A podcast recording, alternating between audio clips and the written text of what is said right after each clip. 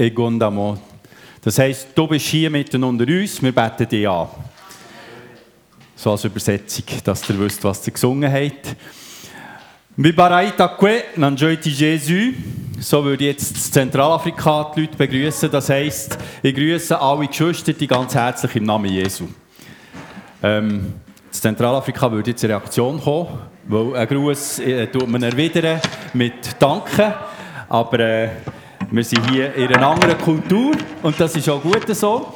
Äh, ist einfach bei uns halt, es läuft innerlich manchmal noch ein zentralafrikanisch. Ich hoffe, das stört euch nicht zu fest.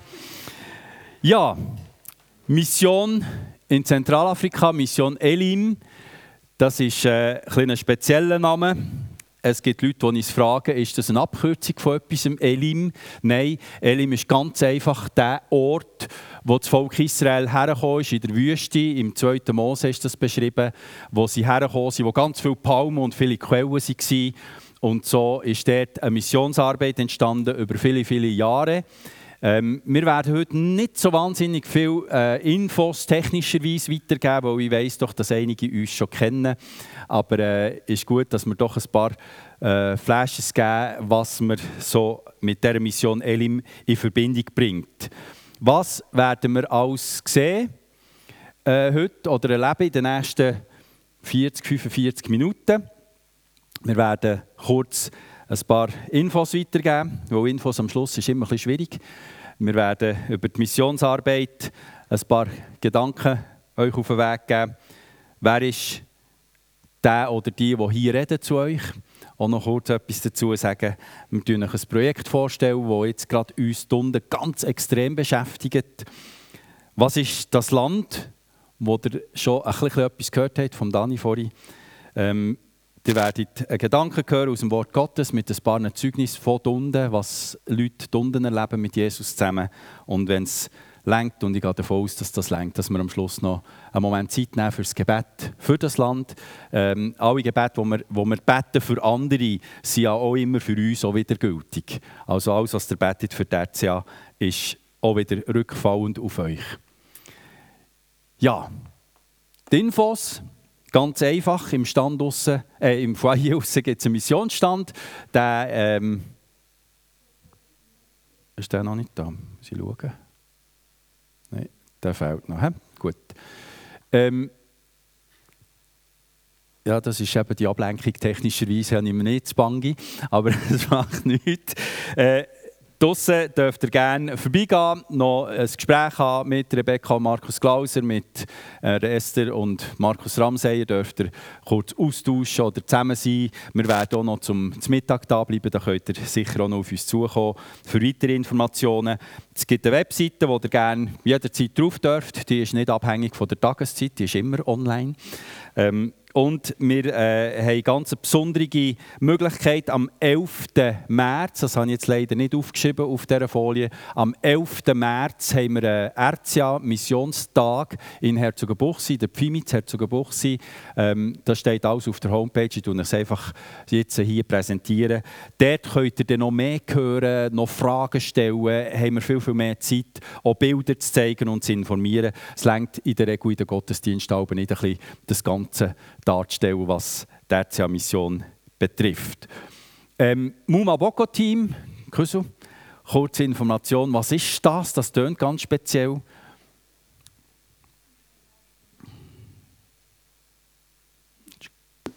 So. Also Muma Boko Team, das ist eigentlich übersetzt ähm, helfende Hang. Und das ist eigentlich ein Team aus sechs Personen im Moment, das heisst Rebecca und ich, plus ihre zwei Töchter und Männer. Und wir sind eigentlich nichts anderes als der Support für sie hier in der Schweiz. Es gibt Sachen, die sind manchmal von Zentralafrika, sind hierher eher ein schwierig zu organisieren und zu machen.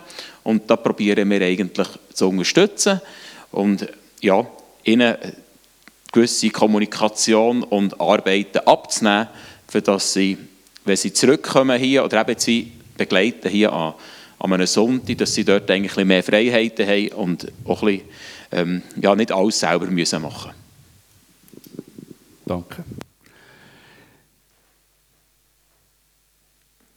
Ja, Mission, das ist immer so ein, ein höchstes Wort. Mission heisst nichts anderes als ein Auftrag. Jeder von uns hat Missionen im Leben.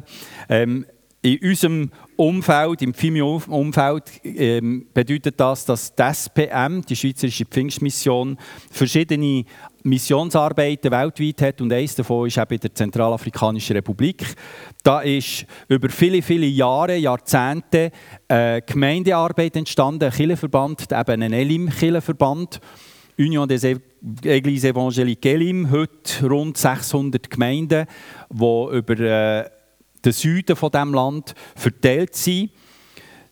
Früher haben Missionare Hauptarbeit gemacht in der Gemeindearbeit, haben Leute zu Jesus geführt, haben sie getauft und und und. Aber heute machen das die Brüder und Schwestern unten viel, viel besser, weil sie sind ja daheim, das ist ihre Kultur. Heute ist eine Partnerschaft zwischen der SPM und der Union des Églises Évangéliques Elim auf äh, strategischer Ebene, auf geistlicher Ebene schaffen wir zusammen, dass das Reich Gottes in Zentralafrika wie auch in der Schweiz darf vorwärts gehen Und die Schweiz, äh, die Schweizerische Pfingstmission als Missionswerk tut hier den Verband unten helfen. Weil das Land ist so in Schwierigkeiten, kommen wir noch ein drauf, dass es manchmal schwierig ist, Gemeindearbeit zu machen ohne Unterstützung von außen. Und da ist die Partnerschaft auch hilfreich dazu. Im Moment sind wir zwei als Ehepaar unten in der Zentralafrikanischen Republik als Missionare von der SPM ausgesendet. Was machen wir, was sind wir, wie tun wir dort unten arbeiten? Also wir sind vor allem als Berater dort, wir sind in den Vorstandssitzungen dabei, wir, wir dürfen dort überall äh, mit den Menschen reden, wir gehen Gemeinden besuchen, wir sind ganz viel als Ermutiger dort, merken wir immer wieder, wenn wir auftauchen. Also manchmal tut es uns fast, ja, ist, extrem zu merken, dass nur wenn wir schon dort sind, ist es für die Leute eine extreme Ermutigung, weil das Land so vergessen ist und die Menschen sich so vergessen fühlen. Wir sind beim Hilfswerk dabei, sind dort beratend, auch mit Projekten. Wir machen Projekte nicht, aber wir denen helfen dem Hilfsorganisation, dass die Projekte umgesetzt werden können. Und Ganz speziell helfen wir jetzt auch neuerdings mit der Ausbildungskommission. Es gibt ganz viel ähm, es gibt eine spezielle Ausbildungskommission, die, die Pastoren ausbildet. Und das Problem ist, der Gemeindeverband wächst dermaßen schnell, dass man zu wenig Pastoren hat. Also das ist eigentlich das Schönste, was ihm passieren kann. Und durch das sind wir dort ganz fest in der Beratung, in der Ausbildung dabei. Auch immer wieder, wenn Leute kommen, ihr habt vorhin den Sammy oder Friedel wahrscheinlich auf dem Bild gesehen, sie sind gekommen und haben Pastoren geholfen. Ermutigen und stärken ist eine extrem gute, gute Zeit gewesen, der Frühling, den wir äh, letzten Januar ja. Und einfach so ein Projekt, das jetzt ganz neu anfängt, das ganz fest auf den Herzen der Afrikaner ist gewachsen, ist das von, von einem neuen Ausbildungszentrum. Es gibt eine Bibelschule im, im Osten des Landes, die ist etwa 550 Kilometer von der Hauptstadt entfernt, aber ist natürlich mit der Distanz, also eben, RCA ist 15 Mal grösser als die Schweiz, also die Distanz und die Verkehrswege sind schlichtweg nicht da. Ausbildungen irgendwo schnell Horti machen und so ein bisschen ist unmöglich und darum ist jetzt die Vision da, dass wir ein neues Ausbildungszentrum anfangen bauen und ihr werdet mal hier ein Film sehen. Nötig nach reinnehmen in die grosse Vision, die hier aufgebaut werden oder wo ist. Je crois que ça va vraiment euh, être un grand centre dans le futur. Et là, ça sera pour la gloire de Dieu.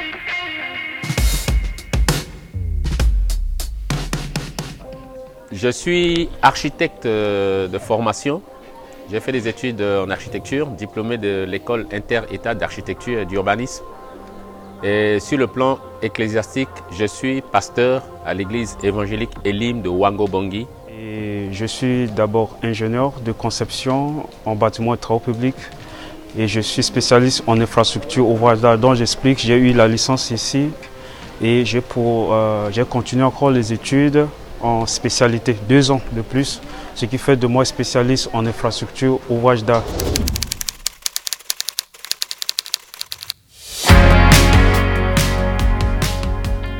Die Elimkirche in der Zentralafrikanischen Republik wurde vor 95 Jahren gegründet und zählt heute über 600 Kirchgemeinden. Der Kirchenverband jedoch wächst so schnell, dass nicht genügend Pastoren zur Verfügung stehen. Viele der Gemeinden im Hinterland haben daher keinen ausgebildeten Pastor. Die Vision für ein Ausbildungszentrum für Pastoren entstand im Austausch zwischen Verbandsleitern der Elimkirchen und den Partnern aus der Schweiz und Deutschland. Dank der finanziellen Unterstützung der Partner konnten mit dem Kauf des 36 Hektar großen Grundstücks und einem Teil des Baumaterials bereits die ersten Schritte eingeleitet werden. Die Vision von Sabongo geht über die Pastorenausbildung hinaus. Weitere Berufsausbildungen in Handwerk, Büro, Vertrieb und Gesundheit sollen auf dem Gelände möglich werden. Und du? Du kannst mithelfen, dass in der Zentralafrikanischen Republik mehr Kirchen einen gut ausgebildeten Pastor erhalten, weitere Kirchen gegründet werden und Menschen durch einen erlernten Beruf eine Zukunft erhalten. Ça fait des grands villages qui ne sont pas encore évangélisés et jusqu'à la frontière avec, euh, euh, avec le Tchad. Et si nous quittons aussi euh, Bangui jusqu'à Garamboula, il y a aussi des préfectures et sous-préfectures qui ne sont pas encore évangélisées jusqu'à l'extrême euh, sud de notre pays. Donc ça fait vaste et ça fait que euh, nous avons besoin des serviteurs pour euh, euh, la mission que Dieu nous a donnée, aller évangéliser et équiper ces églises des serviteurs de Dieu. Deine Unterstützung im Gebet ist das Wichtigste. Über dies hinaus kannst du via QR-Code einen finanziellen Beitrag dazu leisten.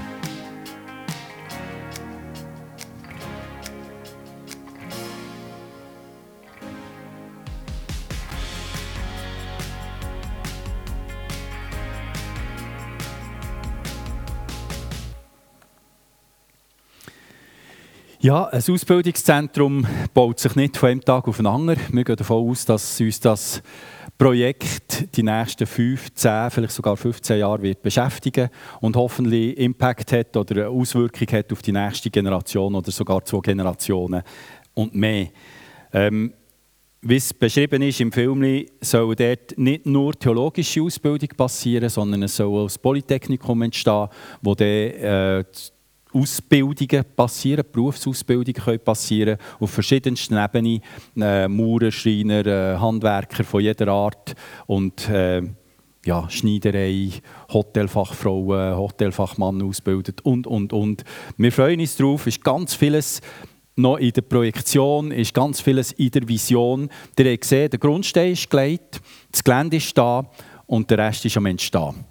Wir werden vermutlich das Jahr eine erste Bauphase haben und dann können so gewisse Kurse langsam anfangen, aber das wird, wie gesagt, weitergehen. Wahrscheinlich, wenn wir noch mehr daher können wir erzählen, werden wir ein paar Mal aus diesem Projekt euch weitergeben, was jetzt entstanden ist, wie viel das daraus geworden ist. Die Zentralafrikanische Republik, was ist das ähm, für ein Land oder was passiert dort?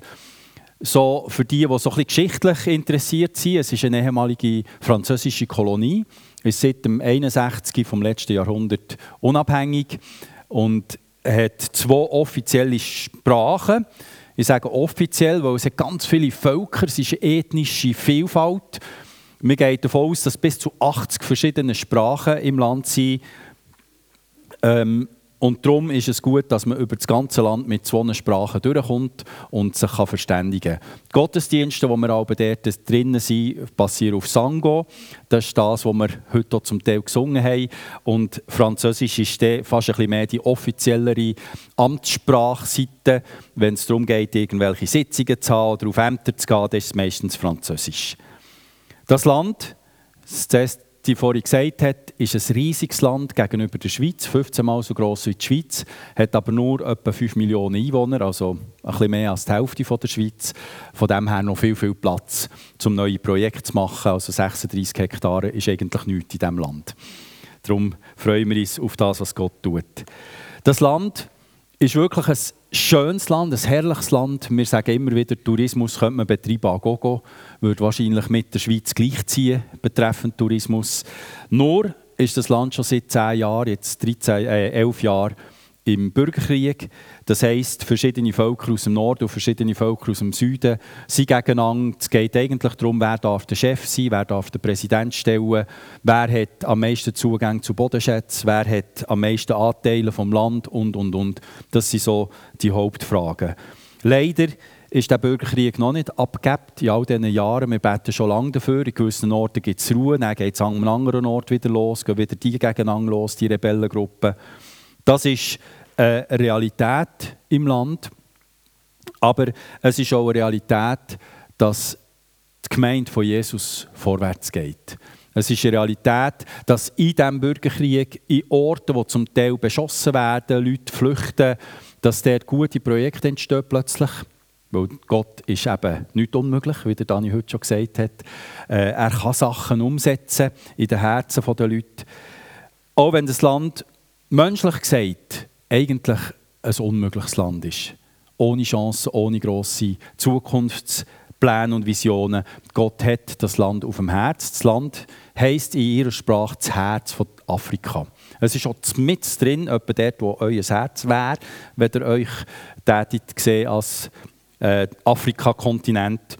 Und wir freuen uns wirklich über das, was Gott tut, in diesem grossen Mangel, in diesen Problemen, die die Menschen haben. Treffen sie sich und ist gemeint ein Ort der Hoffnung. Ist das Christsein nicht einfach nur Papier, sondern bedeutet, dass man wirklich seine Hoffnung auf Christus setzt und Christus im Herz trägt. Und das löst aus, dass Geschwister von uns, Christen, Gläubige, Jesus-Jünger, Jesus-Jüngerinnen in diesem Land Salz und Licht dürfen sein, wie es Jesus gesagt hat, dass seine Jünger das sind und dass sie relevant werden. Ich möchte gerne über äh, die Relevanz von uns in dieser Welt reden heute Morgen. Was hat Jesus seinen Jüngern mitgegeben? Er hat gesagt, geht in die Welt und seid relevant. Setzt etwas um, macht etwas. Hockt nicht einfach nur das um klingt ein bisschen böse. Aber das heisst nicht, dass alle müssen auf Zentralafrika Wäre natürlich schön, dürftest gerne mal kommen. Würden wir uns freuen. Ich glaube, du könntest noch Franz, oder? Ein Tippe, genau, sehr gut. Äh, Jesus hat seinen Jüngern gesagt, geht in die ganze Welt. Da ist Tertia drin, da ist China drin, da ist Indien drin, da ist die USA drin, da ist aber auch die Schweiz drin, da ist Bargen drin. Das gehört alles dazu, zu der ganzen Welt. Und er sagt nicht, Geht einfach mal ein bisschen beten. Das auch. Gebet ist die Basis des Ganzen. Das haben wir vorhin im Film gehabt. Wenn ihr wirklich irgendwann an Sabongo denkt, an ein Ausbildungszentrum, steht dafür ein. Das ist das Wichtigste, das Gebet. Und das ist auch für unsere Relevanz in dieser Welt, das Gebet. Jesus hat aber gesagt, geht in die Welt, macht zu Jünger. Macht die Menschen zu meinen Jüngern. Leute, die Jesus nachfolgen. Taufen sie auf den Namen von mir, vom Vater und vom Heiligen Geist. Und lernt sie das zu halten, was ihr von mir selber gelehrt habt. Das ist ein Missionsauftrag, sagt man so schlechthin oder so, so ein salopp. Ja, der Missionsauftrag, ein riesiger Auftrag. Unmöglich, dass jemand alleine das umsetzen kann. Darum braucht es auch immer das Zusammenspiel von der Gemeinde. Gemeinde bedeutet ja dort, wo Männer und Frauen zusammenkommen, die Jesus nachlaufen, die sich gegenseitig ermutigen und sagen, wie kannst du es machen, wie kannst du relevant werden, wie kannst du in die Welt wirken, dass wir nicht einfach unter uns bleiben, sondern dass das Salz und das Licht in die Welt rausgeht. Die Mission als Jünger, als Jesus-Jünger, relevant zu werden in dieser Welt, möchte ich gerne etwas dazu sagen. Ich habe in letzter Zeit gehört, relevant werden in der Gesellschaft, relevant werden für unsere Nation, relevant werden für unser Land. Es gibt so verschiedene Initiativen, es gibt auch verschiedene äh, Projekte, die das umsetzen wollen. Aber was bedeutet das? Können wir das überhaupt? Und wenn ja, wie machen wir das? Wie geht das im Alltag? Und ich möchte gerne ein Beispiel zu Hilfe oder aufrufen in der Apostelgeschichte hat es eine riesen Erweckung gegeben. Apostelgeschichte 2. Und dort sehen wir, was das ausgewirkt hat bei der Bevölkerung, die Erweckung. Das sind Tausende auf einen Schlag zu Jesus gekommen, sind Jesus Jünger geworden in dieser Gemeinde dann. Und wir lesen Apostelgeschichte 2, 43, was das ausgelöst hat bei den Menschen.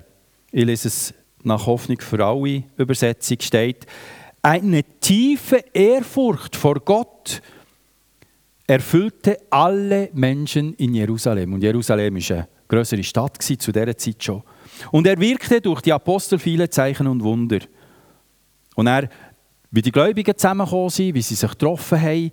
Und der Vers 47 zeigt auch wieder, was das ausgelöst hat, dass Christen einen Impact oder relevant geworden für die Bevölkerung. Sie lobten Gott, also Christen, und waren im ganzen Volk geachtet und anerkannt. Die Gemeinde wuchs mit jedem Tag, weil der Herr viele Menschen rettete. Das ist der Einfluss, den wir dürften, sollten können haben in die Gesellschaft. Und wenn ich aber so ein bisschen Medien höre, wenn Medien über Christen schreiben, über die Freikirchen schreiben, tönt es ein bisschen anders. Oh, der im Bundeshaus, der eine, ist ja jetzt scheint Christ. Ah, negativ. Oh, die Freikirche hat etwas gemacht im Dorf, aber passt auf, sie missionieren. So, also, ich weiß nicht, ob euch das auch so geht, aber ich empfinde das ein bisschen. Ich schaue aber, wenn ich Texte lese in den Medien, ui, wo schießen sie wieder gegen, die, gegen Christen? Es hat mir jemand gesagt, es gibt langsam einen Wechsel. Vielleicht hat jemand von euch irgendwie einen Bericht gelesen über das Praise Camp. Basel scheint haben einen top genialen Artikel geschrieben, irgendwie Basler Zeitung oder so. Und nicht negativ, sondern für gehabt, was die Leute zusammen machen, wenn sie zusammenkommen. Nicht frömmeln, nicht kein Sex vor der Ehe, nicht Homosexuelle ablehnen. Nein, einfach, die kommen zusammen und bringen Hoffnung in die Welt, die so ohne Hoffnung scheint heute. Also wenn man in die Medien schaut, gibt es schon nicht so viel Hoffnung, oder? Und da haben wir eine riesige Chance. Wenn wir relevant werden in dieser Welt, dann muss ich uns, glaube ich, ein bisschen enttäuschen, wenn wir so ein Projekt machen, relevant für die Gesellschaft. Ich glaube, Jesus hat es nicht zuerst relevant für die Gesellschaft machen sondern er hat es relevant für Menschen machen. Das ist ein Unterschied. Gesellschaft, das ist so ein bisschen flau, das merkt man nicht so. Aber ein Mensch, wo wir neben uns haben, wo wir mit dem arbeiten, wo wir in der Arbeitswelt oder in der Studienwelt oder als Nachbar haben oder im Mikro einkaufen, dieser Mensch, das ist ein Teil der Gesellschaft. Und wir möchten gerne euch ein in ein Beispiel, wenn ein Mann sagt, ich will für die Menschen da sein und nicht nachgeben, was das auslösen kann. Wir bringen ein Zeugnis von einem Mann, das ist, äh, werdet ihr heute noch ein paar Mal von ihm hören, der Pastor Sambo François, wie er das umgesetzt hat, was Jesus seinen Jüngern gesagt hat. Der Pastor Sambo, der François Sambo, so heißt er, er lebt in einer Stadt, in einer Provinzhauptstadt. Die Provinz ist etwa halb so groß wie die Schweiz. Und äh, dort hat er eine grosse Kirche. Das Bild, das ihr vorhin gesehen habt, seine Kirche hat ca. 2000 Mitglieder. Und rundum hat es ganz, ganz viele andere Gemeinden auch. Er ist für die zuständig auch als Regionalleiter. Und wo der Krieg hat gewütet, dort ist er in dieser Stadt geblieben. In dieser Stadt, das ist eigentlich eine grosse Stadt, eben Provinzhauptstadt, es ist der Bürgermeister ist gegangen, die Polizeikräfte sind alle weg, weil sie Angst hatten. Sogar alle geistlichen Süschleiter, die Katholiken, die sind alle über den Fluss gegangen. Alle haben sich in Sicherheit gebracht. Und Leute, die in ihrer Ortschaft in der Nähe von Kirche haben gelebt, die sind einfach alle zusammen, Kirche ist so ein erhöht, und die sind alle zusammen zu ihm auf das Kirchengelände gekommen. Und er hat, hat etwa um die 3000 Flüchtlinge bei sich auf dem Kirchengelände gehabt. Er wohnt auf dem Kirchengelände. Und die sind alle dort hier in den Schulhäusern, es hat, gewohnt und irgendwo neben uns und haben dort gelebt. Und er hat angefangen vermitteln, weil äh, es hat Rebellengruppen gab, zwei Rebellengruppen, die geherrscht haben in dieser Stadt und äh, es hat noch UNO-Truppen die da waren und er hat angefangen zu vermitteln. Er hat überall gesagt, hey, irgendwie müssen wir doch für die Menschen schauen. Es kann doch nicht sein, dass die kriegen hier und die Menschen gehen, gehen unter. Er ist immer wieder hergestanden, er hat sich wirklich exponiert, ist durch die Straße durch, obwohl alle Leute haben gesagt, du darfst nicht vom einen Gelände ins andere, weil da wirst du erschossen, wenn du vom einen Lager ins andere übergehst oder was auch immer. Er hat das gemacht, einfach weil ihm Menschen ganz fest auf dem Herzen sind gelegen. Und es ist nachher immer wilder geworden. Die ganze Stadt ist immer mehr eingekesselt worden. Also von verschiedenen Seiten ist sie Angriffe geplant worden. Und irgendwann sind die UNO-Truppen bei ihm auf einem Hausplatz gestanden und haben gesagt, los François, es ist jetzt Zeit, du musst jetzt gehen. Du bist eine wichtige Person. Wir nehmen die hier heute raus. Du kannst hier in Heli steigen und dann kannst du gehen. Und er hat es gehört und gesagt, ich, ich weiß gerade nicht was. kommt morgen noch einmal. Und dann hat er gebetet und hat sich Zeit genommen. Und er hat in dieser Nacht die Sicherheit bekommen, dass er bleibt. Und die UNO-Truppe sind gekommen und haben gesagt, lass jetzt, komm mit. Und er hat gesagt, lass, ich bleibe da. Was wollte ich mehr in Sicherheit fühlen, wenn ich nachher alle die Leute, die hier sind, einfach dem Schicksal überlasse? Ich kann das nicht. Und es hat mich tief berührt, als er mir das schon etwa das dritte Mal erzählt hat. Einfach die Liebe zu diesen Menschen. Und er ist dort geblieben und er hat diesen Menschen, die haben zu rennen, als er das gesagt hat. Du noch sind wieder gegangen, aber all die Flüchtlinge, die haben gebetet und haben, ja, haben gesagt, wir wollen dich nicht verlieren. Und dann hat er gesagt, nein, ich werde hier nicht sterben. Und wenn, dann tut er mich hier begraben. Aber ich werde leben. Und er hat überlebt. Und wir sind so dankbar, dass das Flüchtlingslager hat eigentlich alle Leute überlebt. Und das ist so wunderbar. Ein bisschen später ist er gerufen worden. Ihr müsst wissen, in diesem Land hat es nicht viel Verkehrsmittel. Es gibt eigentlich keine äh, öffentlichen Verkehrsmittel. Es gibt ein paar Töpfe, die es gibt, und es gibt vielleicht ein, zwei Autos.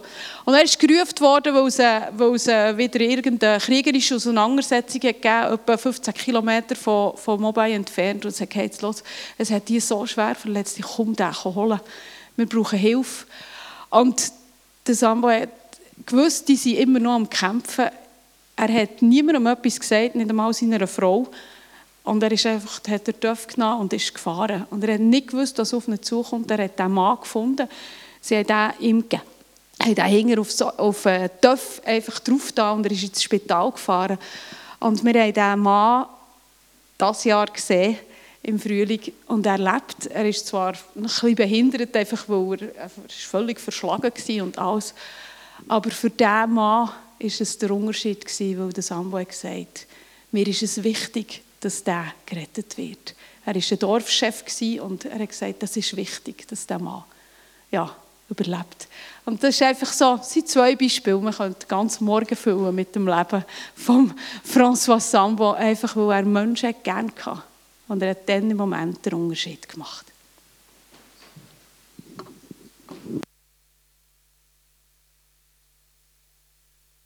Das ist ein Beispiel, das zeigt, dass Jesus Jünger eine andere Perspektive haben. Nicht meine Sicherheit, ich will mich äh, aus der Schusslinie nehmen, sondern ich bin da, wo es braucht. Ich gehe, äh, wir sind uns ziemlich bewusst, ihr habt nicht unbedingt Schussgefahr. Ihr habt nicht unbedingt Gefahr, dass nebendran einer erschlagen wird, wo ihr müsstet retten Aber es gibt Menschen um uns herum, die irgendwann auch mal am Ende des Lebens sind. Und es ist gut, wenn wir an die Menschen denken, wenn wir uns einsetzen für die Menschen in ihrem Leben, wo sie dran sind. Der Pastor Sambo hat mit seiner Liebe zu den Nächsten, ähm, können wir aus heutiger Sicht sagen, ganze Stadt gerettet. Tausende von Leuten, Zehntausende von Leuten. Nur weil er gesagt hat, und ich springe nicht davon aus Angst, sondern ich bringe hier die Hoffnung hinein. Weil er sich um einzelne Menschen gekümmert hat, aber auch um die vielen Flüchtlinge, die dorthin gekommen sind. Er ist gesellschaftsrelevant geworden, obwohl er gar nichts für die Gesellschaft hat tun Er hat nur die einzelnen Menschen gesehen. Und das wünsche ich mir, dass wir Menschen werden, die andere Menschen sehen. Du wirst kaum, ich habe es vorhin gesagt, ähm, dein Leben müssen geben für jemand anderes. Oder die Gefahr, dass du dorthin kommst.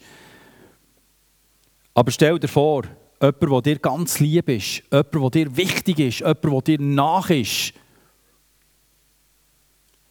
kennt Jesus nicht. Die können gut zusammenleben, die können es gut haben zusammen. Aber irgendwann hat jeder Mensch den letzten auf. Die wenigsten sterben durch Kugeln. Die wenigsten sterben in einem Krieg. Viele sterben schon. Ich weiss, wir reden nicht so gerne über Sterben in der Schweiz. Ähm, in Zentralafrika ist Sterben und Leben einfach ganz nah beieinander. Für uns ist das normal, darüber zu reden. Es gibt so viele Familien, die Leute verlieren. Aus dem Krieg, aber auch mit Krankheiten. Äh, viel zu früh sterben, gar nicht das Alter erreichen, wo wir hier zusammenkommen. Aber wir müssen uns bewusst werden, hm, das Leben hat ein Ende.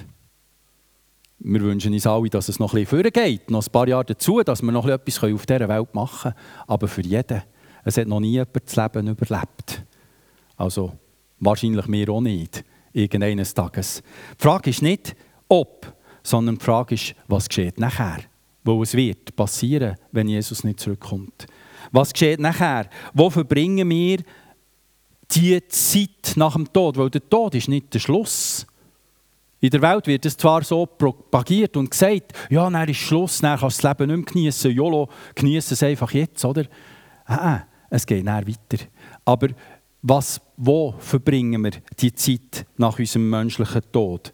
Wo verbringt der Mensch, der dir heute wichtig ist, die Zeit nachher? Dort kannst du, sollst du, darfst du relevant werden. Das ist die Herausforderung an uns. Darum ist der Pastor Sambo so Menschenfreund geworden, weil er sich das bewusst wenn der Dorfchef jetzt stirbt in diesem Krieg, dann hat der Jesus nicht. Darum kann ich ihn rausholen. Wenn die Personen sterben, die Jesus nicht kennen, darum schaue ich für sie und auf dem Kirchengelände also das Flüchtlingscamp aufbauen. Der Pastor Sambo ist als Menschenfreund bekannt worden, weil er die Einzelnen hat, weil er die Gruppe gesehen hat. Und es ist interessant, wie plötzlich die Gesellschaft ihn hat rufen. Er hat angefangen, Posten übernehmen in dieser Ortschaft. Der Bürgermeister war schon lange geflüchtet. Es ist eine Präfektur. Der Präfekt war geflüchtet. Irgendwann hat der Pastor Sambo angefangen, Bürgermeisterpflichten übernehmen. Irgendwann hat man ihn gerufen zu Aufgaben, die sonst der Präfekt machen sollte. Der Präfekt ist der Kantonsrat, Kantonsregierungsrat oder so bei uns. Ähm, er hat die Aufgabe einfach gemacht und nebenbei. Er ist relevant geworden für die Gesellschaft, wo er einzelne Menschen gesehen hat.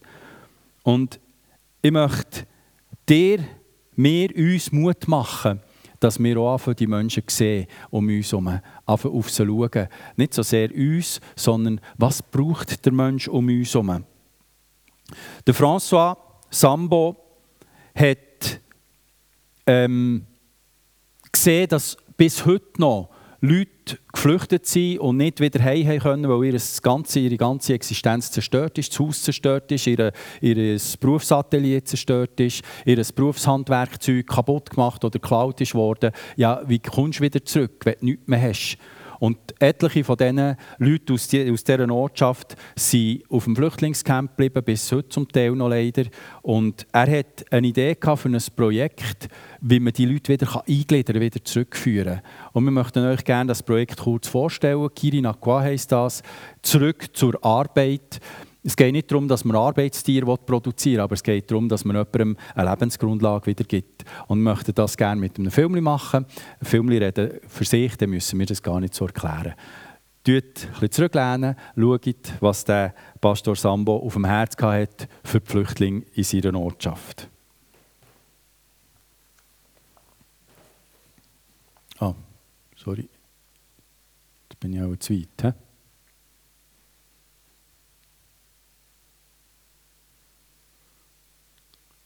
So, jetzt.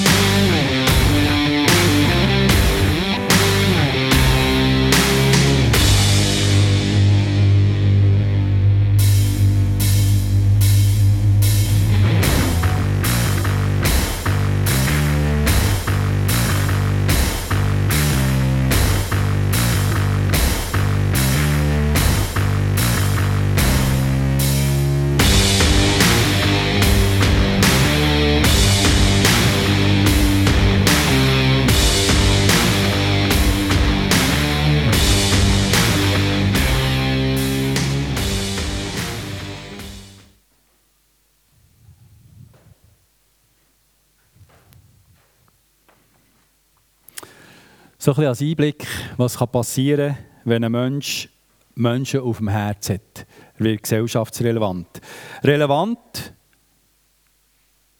jetzt weiter genau, in der Gesellschaft oder für Menschen sind wir nicht dann, wenn wir uns in Fokus nehmen, sondern wenn wir äh, wegschauen von uns.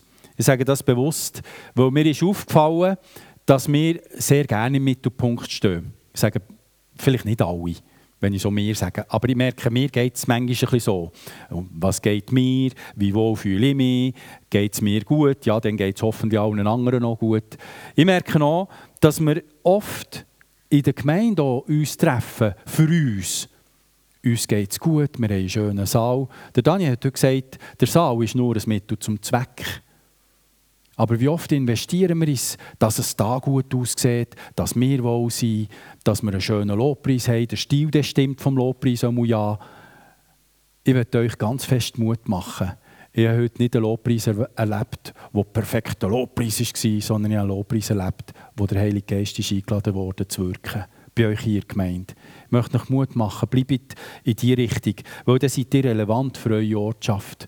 Dann werdet ihr relevant, auch wenn ihr gar nicht so jetzt missionarisch, evangelistisch auftretet. Einfach weil Christus in eurem Herzen ist, in eurem Zentrum ist und ihr das rausträgt. Automatisch. Ihr werdet das raustragen, weil das in euch ist. Was man in sich trägt, über das redet man, das gibt man raus. Mit aller Freude. Ähm, ja, wir wollen euch ein weiteres Beispiel sagen von einem Pastor, der Not gesehen hat. Weil wenn man Jesus in sich trägt, sieht man nicht und man fängt an überlegen, wie kann ich dieser Not begegnen. Wenn man nicht Jesus im Herzen hat, sondern irgendeine christliche Religion lebt in der Gemeinde, dann wird man vor allem sehen, dass die Fenster vielleicht ein bisschen verdreckt sind, dass irgendwo der Saal nicht im Ganzen so schön ist wie den, wo man ihn gebaut hat. Das soll anders werden. Bei denen, wo das immer noch so ist, möchte ich Mut machen, dass der in die Richtung geht, wie ich es vorhin gesagt habe. Und es geht um einen Pastor aus einer Ortschaft. Da sieht er der Pastor Samuel mit seiner Frau im äh, Violetten ist er und wir sind dort äh, durchgefahren bei dieser, bei dieser Kille und wir haben dort heute angehalten. Also nein, wir sind eben zuerst durchgefahren und es war alles ruhig. Wir haben gar nichts gesehen. Und wir dachten, ja, die sind wahrscheinlich auf dem Feld. Oftmals sind halt Pastoren durch, durch die Woche durch auf den Feldern, weil sie selber auch müssen für ihren Lebensunterhalt äh, sorgen Und wir dachten, ja, wahrscheinlich ist er gar nicht so. Beim Retourfahren haben wir plötzlich gesehen, dass Leute so sind. Und aus einem, einem Zimmer sind Leute rausgekommen, aus einem Raum. Und dann haben wir gedacht, ja gut, wir halten heute an, sind hergegangen. Und dann ist er aus der Kille rausgekommen. Der sieht, er hatte so Bücher unter den Armen. Und er hat gesagt, ich habe Schule gemacht. Und dann haben wir ein bisschen nachgefragt und gesagt, ja weisst, bei uns in dieser Ortschaft, die ist eben sieben Kilometer von Mobile entfernt. Mobile ist eine Stadt, dort hat es Schule, dort hat es sogar ein Gymnasium. Aber bei uns hier hat es keine Schule. Und wir haben einfach die, Schü die Kinder da. Weil die Kinder die können nicht jeden Tag, und die Kleineren können nicht jeden Tag sieben Kilometer auf Mobile laufen und wieder retour laufen und äh, dort in die Schule gehen. Das macht eigentlich fast niemand. Denen ist es wert, aber denen ist es dann nicht wert. Und ich habe gefunden, ich kann lesen, ich kann schreiben, ich habe das Wort Gottes und ich gebe das diesen Kindern weiter. Und er hat angefangen mit einer Klasse und unterdessen sind schon zwei Klassen, die sie haben. Er hat einen anderen Mitarbeiter von der äh, Kirche hat er mitnehmen in die, äh, in die Schule rein, eben, wo sie anfangen. Und jetzt haben sie zwei Klassen, eine für die, die Jüngeren und eine für die Älteren. Und sie lernen dort ganz einfach lesen, schreiben und wirklich Sachen, die Kinder für ihr Leben lernen können.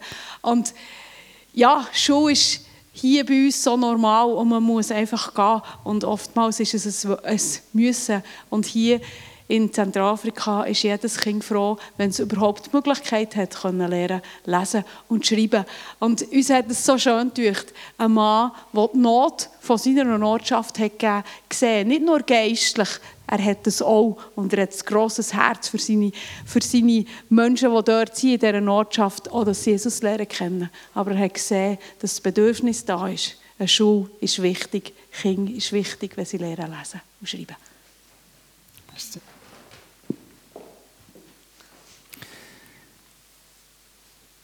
Ja, nicht sehen, nicht lindern, das tut die Herzen auf. Stell dir vor, was würde geschehen, wenn die nächste Person, die dir nach ist, die dir lieb ist, in deinen Gebetsfokus kommt. Und du fängst an überlegen, was braucht die Person, wie kann ich die Person unterstützen in ihrem Leben zum Vorgehen. Nicht, wie du denkst, dass der Person gut tut, sondern wirklich, was die Person braucht. Der Heilige Geist kann dir das auftun und kann dir das zeigen. Und fang mal an, in die Richtung zu denken, für alle die, die es noch nicht gemacht haben und die, die schon dran sind, euch gratulieren, weil ich bin sicher, ihr könnt hier für Stall so Beispiel erzählen. Nicht gerade eine Schule gegründet wahrscheinlich, aber vielleicht jemandem etwas lieb da und ihr merkt, wow, das Herz ist aufgegangen. Oh, da habe ich plötzlich Einfluss in eine Familie, in ein Leben, in ein Haus, in ein Quartier, das ich sonst gar nicht hatte. Einfach, weil ich für jemanden geschaut habe, weil ich für zwei geschaut habe. Und ja, wir erzählen euch natürlich jetzt ein paar ganz Highlights, die wir haben dürfen erleben Es geht nicht bei allen gleich gut, aber ich werde euch mit dem einfach fest Mut machen. Dort, wo du das noch nicht machst, fang mal in die Richtung an zu beten. Relevant sind wir, wenn wir Liebe weitergeben. Liebe treibt Angst aus, sagt die Bibel. Liebe lässt keine Angst zu. Liebe bringt es her, dass wir mutig sind und etwas machen können, was wir sonst nicht machen ohne die Liebe. Und da wollen wir euch noch über eine Frau etwas sagen. Jetzt haben wir von Mannenhäufen geredet, jetzt kommt noch eine Frau als Beispiel daher. Wir, wir bleiben gerade bei Sambos, das war nämlich die Edo. Das ist die Frau von Pastor François Sambo. Und sie ist eine äh, grosse Betterin, aber auch eine ganz... Äh, äh, eine praktische Frau, die ganz fest mit Frauen unterwegs ist, die Projekt hat angefangen unter Frauen, ganz viele Frauenarbeiten hat gemacht, die aber auch Menschen hat, oder Frauen hat genommen, für dass sie nachher haben, zum Beispiel die Flucht, äh, Flüchtlinge geholfen und, und, und. Also sie ist wirklich ganz eine mutige Frau und ganz eine, äh, ja, freudige, fröhliche Frau. Und sie hat wo dann die, das ganze Flüchtlingslager auf ihrem Gelände war, hat sie ja sie hat zwar nicht für alle müssen kochen und gleich hat sie natürlich immer Häufen, Häufen Leute gehabt, die irgendwelche Bedürfnisse hatten und sie hat wirklich dort für extrem viele Leute geschaut.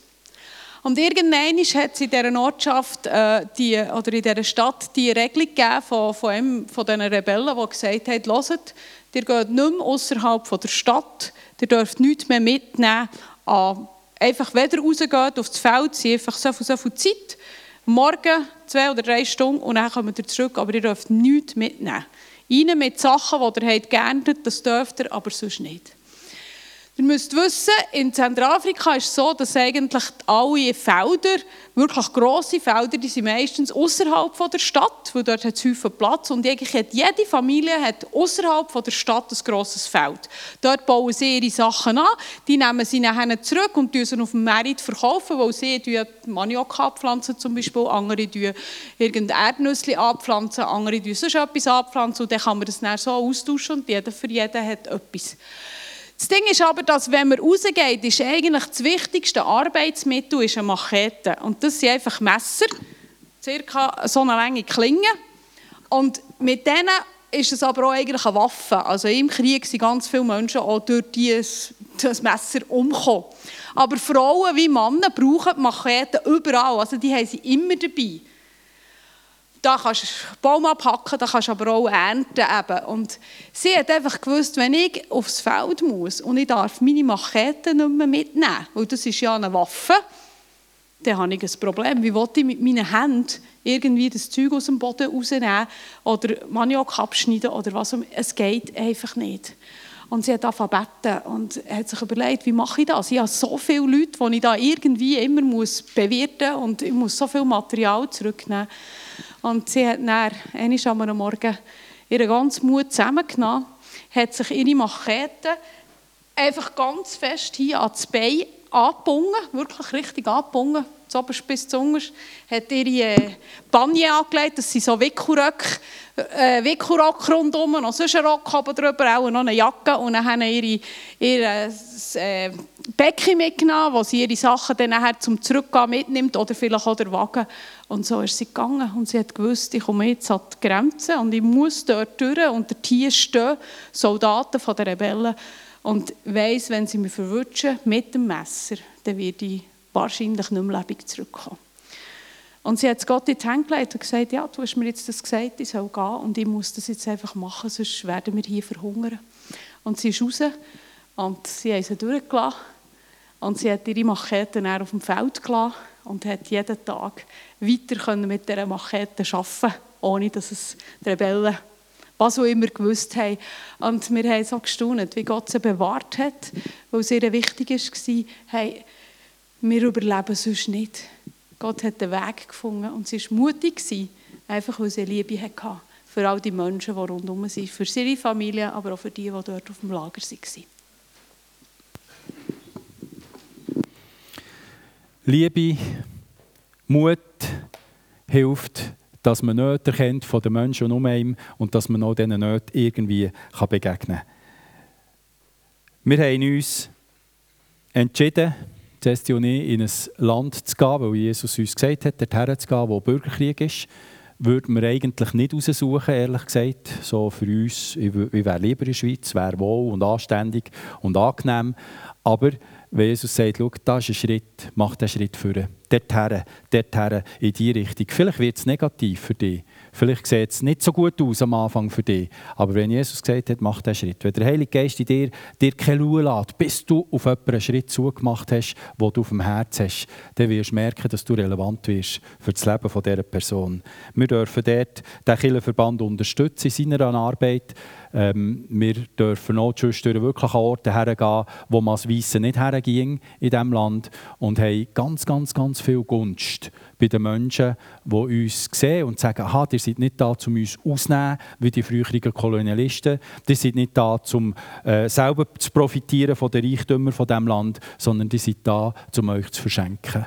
Und ich glaube, dann werden wir relevant im Leben dann werden wir relevant in einer Gesellschaft und haben plötzlich Einfluss, wo wir uns gar nicht erarbeiten können. Dann könnt ihr noch lange Politik machen. Wenn ihr nicht den Menschen in den Fokus stellt, dann werdet ihr nicht so relevant sein. Und wenn du anfängst, Menschen in den Fokus zu stellen und ihnen deine Liebe gibst, Jesus fragst, der Heilige Geist fragst, was ist dran für die Person, was braucht die Person wirklich und mutig auch mal einen Schritt machst, dann wirst du merken, wie plötzlich relevant wirst und Leute von dich fragen und Leute anrufen und sagen, du, habe gehört, du hast einmal da, meine Freundin hat mir gesagt, du könntest, könntest nicht für mich beten, zum Beispiel, ich bin auch krank oder was auch immer. Das stelle mir vor, dass das auch in der Schweiz darf passieren. Das gehört ein bisschen zur Erweckung. Für wen möchtest du relevant sein? Komme zum Schluss.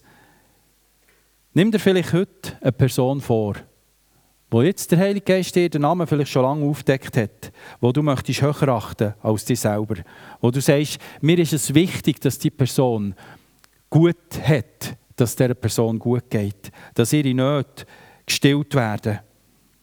Ich schreibe dir nicht vor, wie, das weißt du nämlich selber am besten.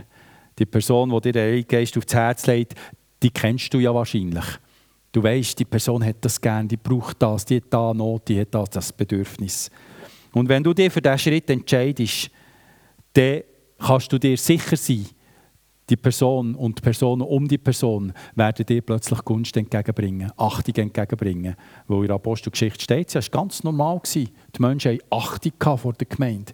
Die Menschen hatten Furcht vor Gott weil sie gewusst haben, der Gott ist bei den Christen.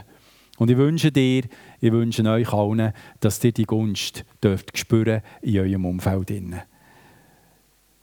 Ähm, für wen möchtest du relevant werden? Für wen möchtest du wichtig werden im Leben? Das ist so ein die Frage, die ich mit abschließen kann. Ich weiß nicht, zeitlich sind wir jetzt gerade am Limit. Können wir gleich noch ein paar Minuten fürs Gebet nehmen? Das Gebet ist Basis, das habe ich vorhin gesagt. Und wir möchten gerne mit euch zusammen für die Zentralafrikanische Republik beten. Wir haben es am Anfang gesagt, das Land ist eigentlich hoffnungslos. Die Menschen von dieser Welt, die Einfluss haben, Politiker und und und, sagen, überlöt doch das Land sich selber, die sollen sich Köpfe einschlagen, vielleicht ist dann Ruhe. Aber wir können das nicht. Wir wollen einstehen, weil wir wissen, es ist eine Gemeinde dort. Es sind Hunderte, Tausende, Zehntausende, Hunderttausende von Christen, die möchten relevant sein für ihr Land. Und das soll sein, wie Pastor Sambo, wie der Anger, wie der Doxy, wie ganz viele andere Christen, die im kleinen Licht und Salz sind. Und wir dürfen für die danken. Gott danke, dass es die Gemeinde gibt. Gott danke, dass sie Liebe dort auch wirkt. Und dann dürfen wir einstehen, dass die Regierung dort Weisheit bekommt, in diesem ganzen Chaos, in diesem unmöglichen, hoffnungslosen, richtig zu regieren. Nämlich die Autorität von Gott in Anspruch zu nehmen. Und beten wir doch dafür, dass die Jesus-Jünger, die dort drinnen stehen, dass die Schutz erleben, dass die gestärkt werden in ihrem Vorwärtsgehen. Ich würde vorschlagen, wenn ihr mithelft, dass wir jetzt kurz aufstehen. Mögen wir sowieso ein bisschen verleiden, aufzustehen wahrscheinlich. Und so zwei, drei zusammenstehen. Ihr dürft da vorne die Gebetsanliegen aufnehmen, darüber beten. Eins, zwei dürfen beten, drei dürfen beten, je nachdem. Ähm, oder auch im Herz still mitdenken, mitbeten. Wenn ihr ein anderes Anliegen habt, tut doch das einfach in dieser kleinen Gruppe, in diesem Gruppe austauschen. So drei, vier, fünf Minuten, der Dani übernimmt dann nachher für den weiteren Verlauf. Danke vielmals.